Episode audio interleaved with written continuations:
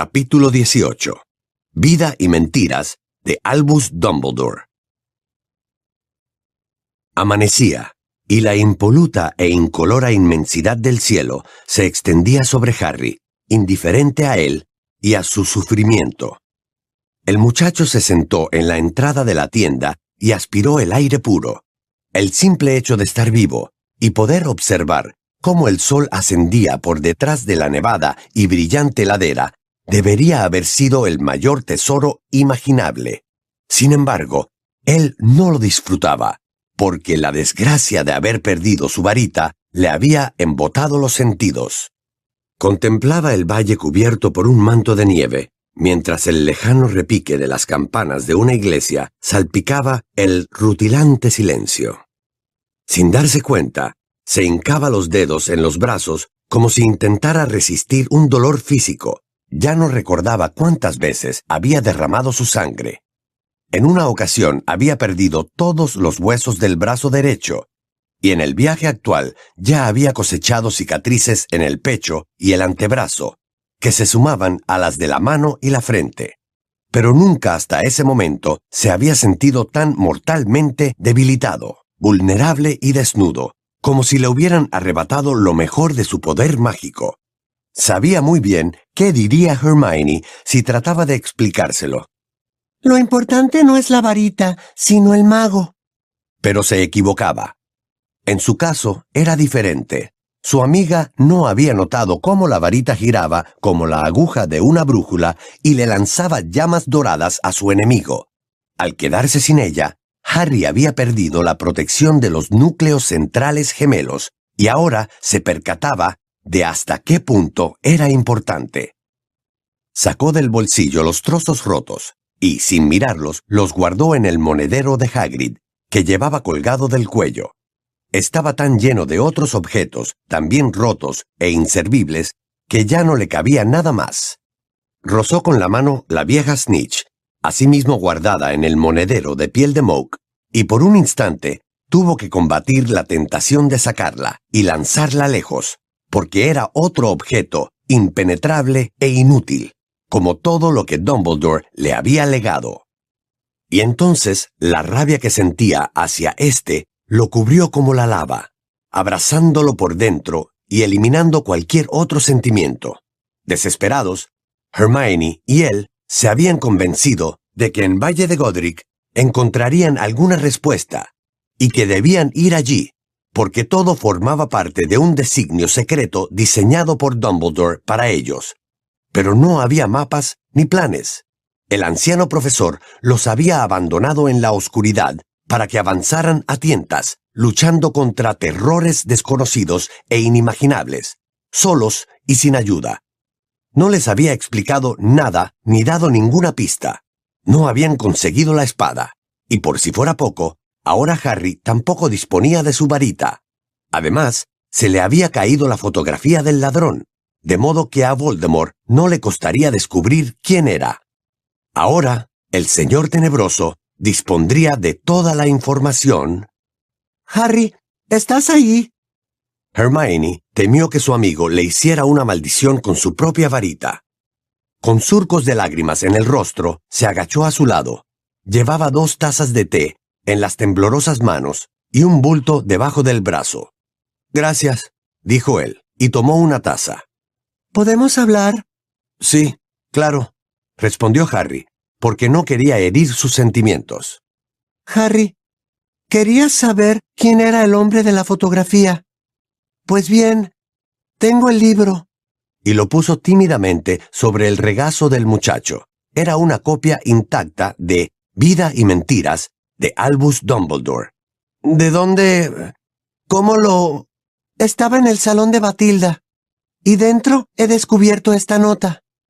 Hermione leyó en voz alta unas pocas líneas de caligrafía puntiaguda de color amarillo verdoso. Querida Batty, gracias por tu ayuda. Aquí tienes un ejemplar del libro. Espero que te guste. Me lo contaste todo, aunque no lo recuerdes. Rita. Debió de llegar mientras la Batilda auténtica todavía vivía, pero quizá ya no estaba en condiciones de leerlo. Es posible. Harry contempló el rostro de Dumbledore en la tapa del libro y experimentó un arrebato de goce. Ahora sabría todo lo que el director de Hogwarts nunca consideró necesario contarle, tanto si le gustaba como si no. Todavía estás muy enojado conmigo, ¿verdad? preguntó Hermione. Harry la miró y vio que volvían a brotarle las lágrimas, y comprendió que la rabia que sentía se había mostrado en su rostro. No, repuso en voz baja. No, Hermione. Ya sé que fue un accidente. Tú solo intentabas sacarnos vivos de allí, y lo hiciste muy bien. Si no me hubieras ayudado, ahora estaría muerto.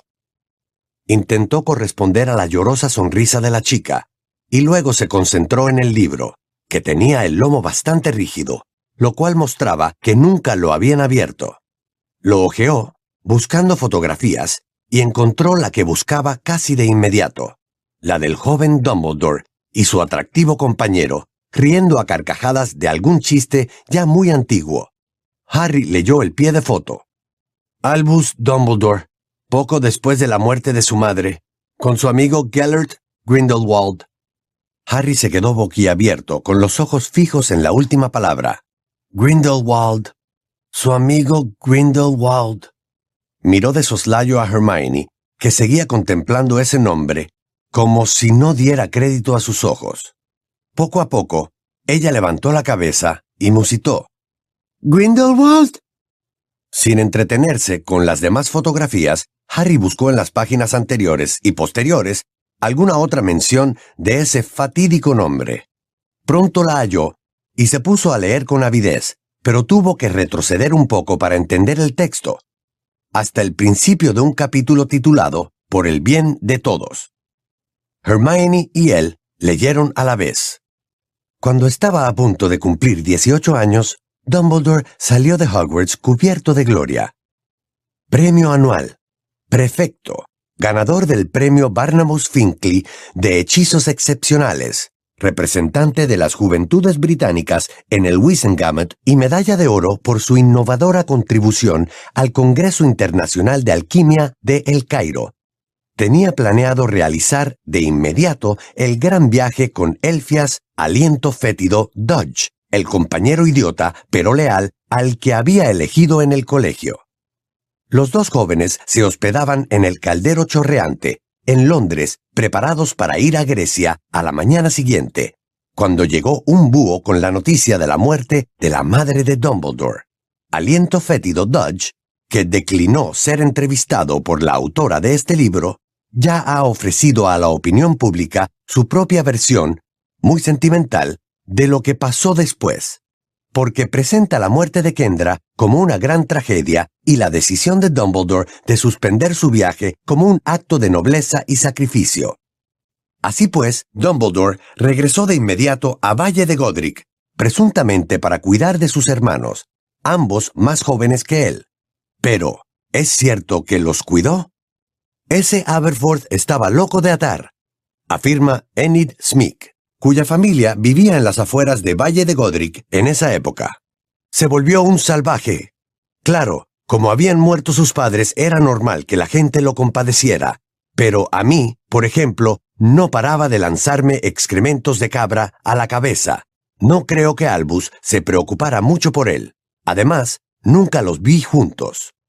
Entonces, ¿qué hacía Albus si no estaba consolando a su desenfrenado hermano pequeño? Por lo visto, la respuesta es que regresó a Valle de Godric para asegurarse de que el prolongado encierro de su hermana no se interrumpiera.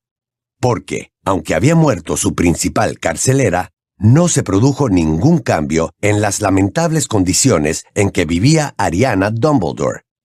Su mera existencia continuó siendo un secreto muy bien guardado, solo conocido por algunas personas ajenas a la familia a quienes, como aliento fétido Dudge, nunca se les habría ocurrido poner en tela de juicio el cuento de la mala salud de la joven.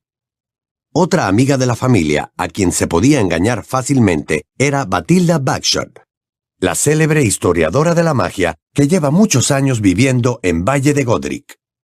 Kendra rechazó la hospitalidad de Batilda, como hizo con otros vecinos cuando ésta trató de darle la bienvenida al pueblo. Sin embargo, Unos años más tarde, la historiadora le envió un búho a Albus, que por entonces residía en Hogwarts, porque le había causado muy buena impresión su artículo, Transformaciones entre especies, publicado en La Transformación Moderna. Ese contacto inicial permitió que Batilda acabara entablando relación con toda la familia Dumbledore. Cuando murió Kendra, Batilda era la única persona de Valle de Godric que se hablaba con la madre de Dumbledore. Por desgracia, la genialidad que Batilda siempre exhibió en el pasado ha empezado a empañarse. El fuego arde, pero el caldero está vacío. Así expresaba Ivor Dillonsby su opinión refiriéndose a ella o para emplear la frase más directa y mundana de Enid Smith, está más loca que una cabra.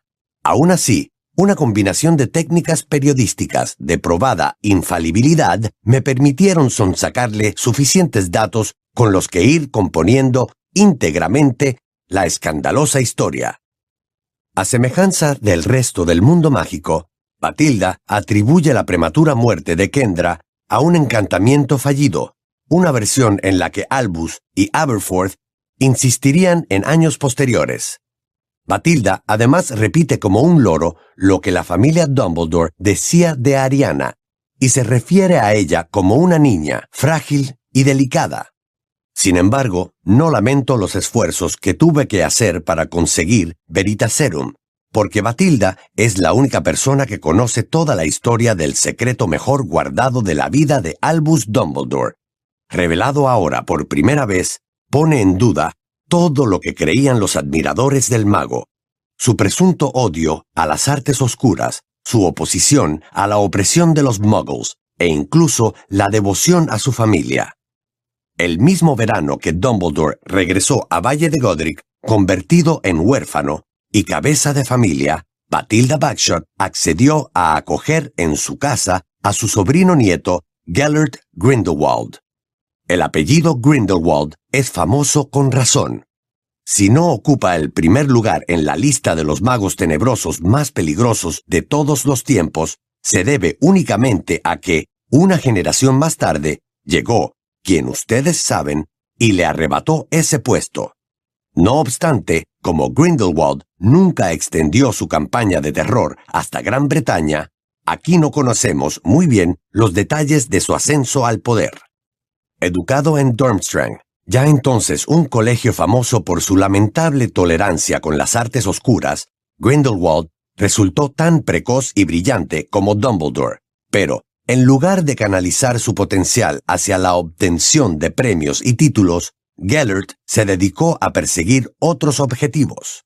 Cuando contaba 16 años, incluso Durmstrang consideró que no podía seguir haciendo la vista gorda con los retorcidos experimentos que el joven realizaba y lo expulsaron del colegio. Hasta la fecha, lo único que se ha sabido de los movimientos de Grindelwald es que viajó unos meses por el extranjero, pero ahora ya podemos revelar que decidió visitar a su tía abuela, que vivía en Valle de Godric, y allí, por muy sorprendente que les parezca a muchos, entabló una íntima amistad nada menos que con Albus Dumbledore, para mí era un muchacho encantador, explica Batilda, independientemente de en qué se convirtiera más tarde. Como es lógico, le presenté al pobre Albus, que no tenía amigos de su misma edad. Los dos chicos conectaron de inmediato. Así fue, sin duda. Batilda me enseña una carta que Albus le envió a Gellert en plena noche y que ella todavía conserva, y me explica. Sí, aunque hubieran pasado todo el día hablando, eran los dos tan inteligentes que podían pasar horas discutiendo. A veces yo oía como un búho golpeaba en la ventana del dormitorio de mi sobrino para entregarle una carta de Albus. Si se le ocurría alguna idea, tenía que contársela sin tardanza a Gellert. Y menudas ideas, aunque causen una profunda conmoción a los admiradores de Albus Dumbledore, estas eran las reflexiones de su héroe cuando tenía 17 años, tal como se las exponía a su gran amigo. La copia de la carta original está en la página 463. Gellert, creo que el punto clave es tu opinión de que los magos deben ejercer su dominio por el propio bien de los muggles. Sí, nos han dado poder y en efecto, semejante poder nos da derecho a gobernar, pero también nos asigna responsabilidades sobre los gobernados. Debemos subrayar este concepto porque será la piedra angular sobre la que empezaremos a construir. Cuando encontremos oposición, y sin duda la encontraremos, esa será la base de todos nuestros argumentos. Nosotros asumimos el control por el bien de todos, lo que implica que cuando hallemos resistencia debemos emplear solo la fuerza imprescindible. Ese fue tu error en Durmstrang, aunque no me quejo porque si no te hubieran expulsado no nos habríamos conocido. Albus. Ya sé que muchos de sus admiradores se asombrarán y hasta se horrorizarán, pero esta carta constituye la prueba de que hubo un momento en que Albus Dumbledore soñó con anular el estatuto del secreto de los brujos para que los magos pudieran gobernar a los muggles. Qué conmoción para quienes siempre lo han descrito como el gran paladín de los hijos de muggles. Qué falsos parecen sus discursos en defensa de los derechos de los muggles a la luz de estas nuevas pruebas condenatorias. Y qué despreciable se presenta Albus Dumbledore tramando su ascenso al poder cuando debería haber estado llorando la muerte de su madre y ocupándose de su hermana. No cabe duda de que quienes estén decididos a mantener al antiguo director de Hogwarts en su desmoronadizo pedestal argumentarán que, al fin y al cabo, no puso en práctica sus planes, porque debió de cambiar de opinión y acabó entrando en razón. Sin embargo, la verdad es más espeluznante. Cuando solo hacía dos meses que habían iniciado su gran amistad, Dumbledore y Grindelwald se separaron y no volvieron a verse hasta que tuvo lugar su legendario duelo. Más información en el capítulo 22. ¿Qué fue lo que causó esa inesperada ruptura? ¿Había entrado Dumbledore en razón? ¿Le había dicho a Grindelwald que no quería seguir participando en sus planes? No, nada de eso. Creo que se debió a la muerte de la pequeña Ariana, especula Batilda. Ese acontecimiento produjo una terrible conmoción, Gellert se hallaba en casa de los Dumbledore cuando sucedió, y al llegar a mi casa estaba muy nervioso. Me dijo que quería irse al día siguiente. Se lo veía muy alterado, vaya. Así que le busqué un traslador y nunca volví a verlo. A Albus lo afectó mucho la muerte de Ariana. Fue un golpe terrible para los dos hermanos. Habían perdido a toda su familia, y ya solo se tenían el uno al otro. Es lógico que no siempre controlaran su mal genio, Aberforth culpaba a Albus, como hace a veces la gente en circunstancias tan difíciles, y siempre decía muchas tonterías, el pobrecillo. De cualquier forma, no estuvo bien que le rompiera la nariz a Albus en el funeral. A Kendra le habría dolido mucho ver a sus dos hijos pelear de ese modo junto al cadáver de Ariana. Es una lástima que Gellert no pudiera quedarse para el funeral, porque al menos habría podido consolar a Albus. Esa lamentable pelea junto al ataúd, que hasta ahora solo conocían las pocas personas que asistieron al funeral de Ariana, plantea varias cuestiones.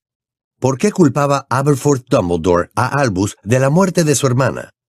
¿Se debía solo, como asegura Batty, a una mera efusión de dolor o su rabia tenía alguna razón más concreta? Grindelwald, expulsado de Durmstrang por gravísimas agresiones a sus compañeros de clase, huyó del país solo unas horas después de la muerte de la joven, y Albus, por vergüenza, por miedo, no volvió a verlo hasta que se vio obligado a hacerlo a ruegos del mundo mágico.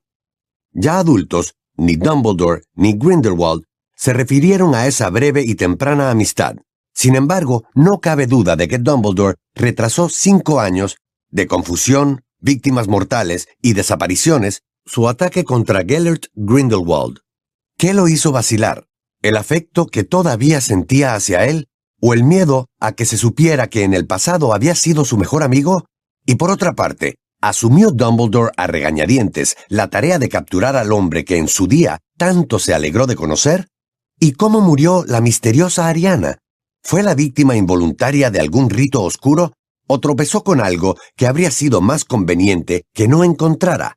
Mientras los dos jóvenes se preparaban para hacer realidad sus sueños de gloria y dominación, ¿fue Ariana Dumbledore la primera persona que murió por el bien de todos? El capítulo terminaba así, y después de leer la última frase, Harry alzó la vista. Hermione, que había llegado al final de la página antes que él, le quitó el libro de las manos, un tanto alarmada por la expresión del chico, y lo cerró sin mirarlo, como si tratara de esconder algo indecente. Harry. Él negó con la cabeza. Una especie de íntima certeza se había derrumbado en su interior. Sentía lo mismo que cuando Ron se había ido. Él había confiado en Dumbledore. Había creído que era la encarnación del bien y la sabiduría, pero ya solo quedaban cenizas. Ron, Dumbledore, la varita de Fénix. ¿Qué más podía perder? Oye, Harry. Era como si Hermione le leyera el pensamiento. Escúchame. Ya sé que no es muy agradable leer. ¿Que no es muy agradable? Pero no olvides que eso lo ha escrito Rita Skeeter. Ya has leído la carta que Dumbledore le envió a Grindelwald, ¿no? En efecto. Hermione vaciló un momento, desazonada. Tenía las manos muy frías y las había ahuecado en torno a la taza de té. Creo que eso es lo peor. Sé que Batilda pensaba que solo eran divagaciones, pero, por el bien de todos, se convirtió en el lema de Grindelwald, lo que justificaba todas las atrocidades que cometió más tarde. Y de ahí se deduce que fue Dumbledore quien le dio la idea. Dicen que ese lema estaba grabado sobre la entrada de Nurmengard. ¿Qué es Nurmengard? La cárcel que Grindelwald construyó para encerrar a sus opositores. Él mismo acabó allí, después de que Dumbledore lo capturara. En fin, es... es horrible pensar que sus ideas ayudaran a Grindelwald a hacerse de poder. Pero, por otra parte, ni siquiera Rita puede ocultar que la amistad entre ambos solo duró unos meses, un verano, y que eran muy jóvenes y... Ya me imaginaba que dirías eso. No quería descargar sobre ella la rabia que sentía, pero le costaba controlar la voz. Sabía que dirías que eran muy jóvenes. Mira, tenían la misma edad que nosotros ahora. Y aquí estamos, jugándonos la vida para combatir las artes oscuras. En cambio, Dumbledore se dedicaba a conspirar con su mejor amigo y planear su ascenso al poder para dominar a los muggles. No sería capaz de controlar su genio mucho más tiempo, así que se levantó y se puso a andar arriba y abajo intentando calmarse. No pretendo defender lo que escribió Dumbledore, protestó Hermione. Toda esa basura del derecho a gobernar está en la misma línea que lo de la magia es poder. Pero piensa, Harry, que acababa de morir su madre y estaba solo y atrapado en la casa. ¿Solo? ¿Dices? No estaba solo. Tenía a su hermano y su hermana, una hermana Squib a la que mantenía encerrada. No lo creo. Lo interrumpió Hermione, y también se puso en pie. Fuera cual fuese el problema de esa chica, Dudo que se tratara de una Squib. El Dumbledore que nosotros conocíamos jamás habría permitido que... El Dumbledore que nosotros creíamos conocer tampoco quería conquistar a los muggles por la fuerza. Gritó Harry, y su voz resonó por la desierta cumbre. Unos mirlos emprendieron el vuelo graznando y haciendo piruetas por el cielo de color perla. Dumbledore cambió, Harry, cambió. Es así de sencillo. Quizá creyera esas cosas cuando tenía 17 años, pero el resto de su vida lo dedicó a combatir las artes oscuras. Él fue quien le paró los pies a Grindelwald, quien siempre apostó por la protección de los muggles y por defender los derechos de los hijos de muggles, quien peleó contra quien tú sabes desde el principio y murió intentando acabar con él. El libro de Rita yacía en el suelo, entre ambos, y el rostro de Albus Dumbledore les sonreía con tristeza. Lo siento, Harry, pero creo que el verdadero motivo de tu furia es que él nunca te contó nada de eso. Puede ser, bramó el muchacho y alzó los brazos por encima de la cabeza, sin saber con exactitud si intentaba contener su ira o protegerse del peso de su desilusión. ¿Te das cuenta de lo que me exigió, Hermione? Pon tu vida en peligro, Harry, una vez y otra y otra, y no esperes que te explique nada. Solo confía ciegamente en mí. Confía en que sé lo que hago. Confía en mí aunque yo no confíe en ti. Pero nunca me dijo toda la verdad. Nunca. La voz se le quebró de tanto forzarla. Se quedaron mirándose en medio de un paisaje blanco y desolado, y Harry sintió que eran tan insignificantes como dos insectos bajo la inmensidad del cielo. Te quería, susurró Hermione, Sé que Dumbledore te quería. Harry bajó los brazos y repuso. Yo no sé a quién quería, Hermione, pero no era a mí. Este caos en que me ha dejado no es amor. Lo que de verdad pensaba lo compartió con Gellert Grindelwald, mucho más que conmigo. Tomó la varita de Hermione, que antes había dejado caer sobre la nieve, y volviendo a sentarse en la entrada de la tienda, le dijo, Gracias por el té. Voy a terminar la guardia. Tú entra, aquí hace frío. Ella titubeó, pero comprendió que su amigo quería estar solo. Recogió el libro y se metió en la tienda, pero al pasar al lado de Harry, le rozó la coronilla con la mano.